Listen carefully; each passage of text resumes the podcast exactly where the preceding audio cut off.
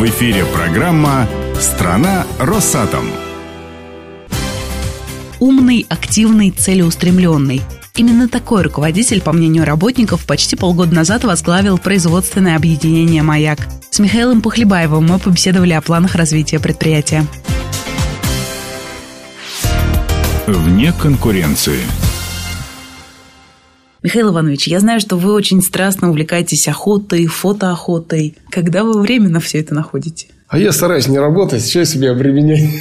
Главное найти команду, да, чтобы она работала, выдать задание, все остальное само по себе. На маяке уже удалось вам сформировать такую команду? Вы знаете, изначально любой коллектив, в принципе, он стоит в ожидании, кто такой новый руководитель. И у большинства есть готовность работать в команде изначально. Просто надо понять, какие новые веяния, да, чем будет заниматься, какие приоритеты. И, наверное, форма поведения тоже. Потом э, большинство подстраивается. И такие на маяке тоже есть. Я думаю, что вот небольшие изменения будут. А так все, есть команда. В основной массе коллектив готов работать. Ждет изменений. Не обязательно материальных, но все изменения все равно должны быть связаны с какой-то перспективой развития, существования предприятия. Ну, и, наверное, да, и материальное благополучие. Какие проблемы сегодня есть у предприятия? На ваш взгляд, какие изменения должны произойти в первую очередь? Ну, посыл, что все же должны появиться признаки развития, прекращения остановки какой-то. Сейчас несколько деятельности его маяка, и есть отказ от наработки вот оружейных материалов в мире и у нас в стране. Из-за этого деятельность маяка, вот она и в технологиях производства стала другая, нет этого огромного масштаба, поскольку у государства потребность снизилась, то и снизился финансирование и прочее. И это уже повлияло на жизнь и на самом маяке и в городе. То есть, все равно, когда вот нет бурного роста, потом производства в огромных количествах, любой продукции, как АвтоВАЗ. У него проектное мощность может 700 тысяч автомобилей в год. Если до сотни скатывается, то вообще там уже все это застой. Да, и никакой экономики нет. Потому что при том коллективе, какой есть, при тех мощностях и потреблении ресурсов, нужно большое количество продукции, чтобы все эти расходы на нее раскладывались. Как только мало, то все дорого. То же стало происходить с маяком. Но наша задача сейчас вот придать новый импульс маяку, технологиям, экономике, чтобы появился оптимизм у коллектива маяка и у населения.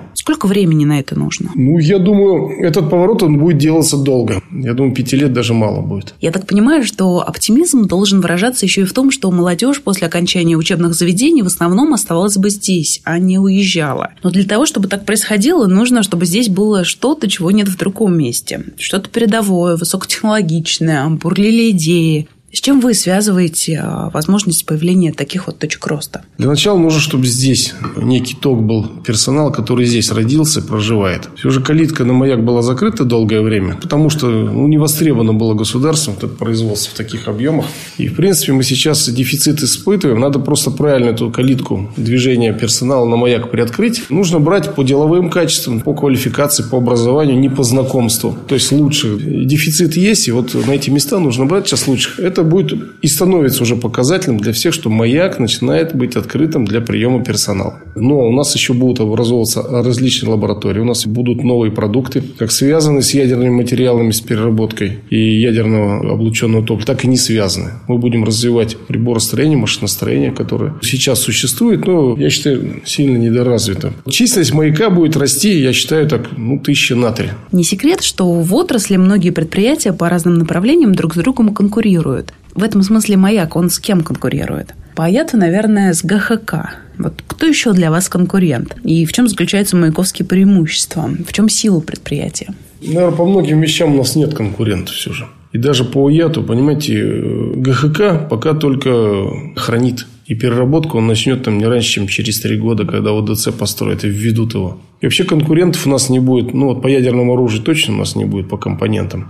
А по переработки множества ядерных топлив, мы фактически на сегодня, вот физически мы можем все перерабатывать, любое топливо. Ну, есть там некие типы размера, под которыми мы сейчас модернизацию проведем, для того, чтобы безопасно. Мы можем работать с дефектным топливом, с которым в России никто не работает. В этом плане конкурентов не будет, но я вам скажу, что эта ниша, нельзя на ней просто зациклиться, что вот мы такие большие и самые. Мы как раз хотим э, конкурировать с тем же ГХК и по экономике, по хранению, по переработке. С другой стороны, стороны, мы думаем, будет некий альянс и будет общее понимание в Росатоме по всей стратегии развития как переработки, так и производства новых топлив. И здесь, я думаю, будем и конкурировать, и сотрудничать все. Сегодня одна из самых актуальных отраслевых программ – это рост в кризис. Суть в том, что кризис, безусловно, может негативно повлиять на производство, но, с другой стороны, открываются большие возможности. Есть ли какие-то приметы кризиса на маяке сегодня? И, соответственно, какие возможности вы в нем видите?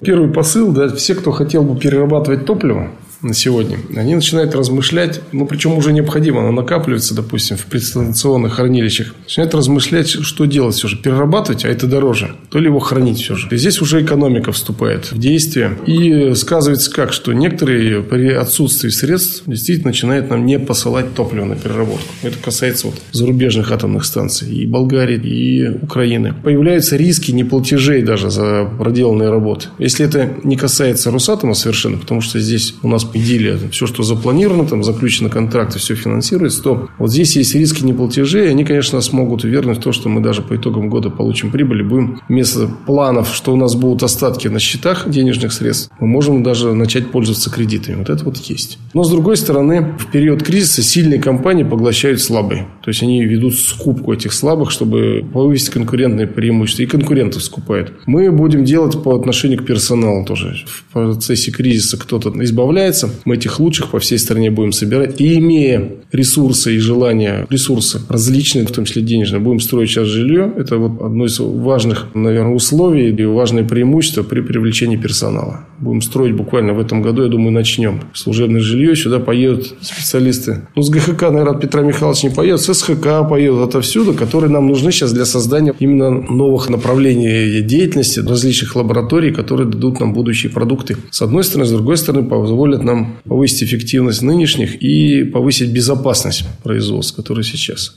То есть мы в таких тоже нуждаемся. Все будет происходить. Мы просто так на лавочке сидеть не будем. Мы в период кризиса тоже будем как волк бегать. Волка ноги кормят.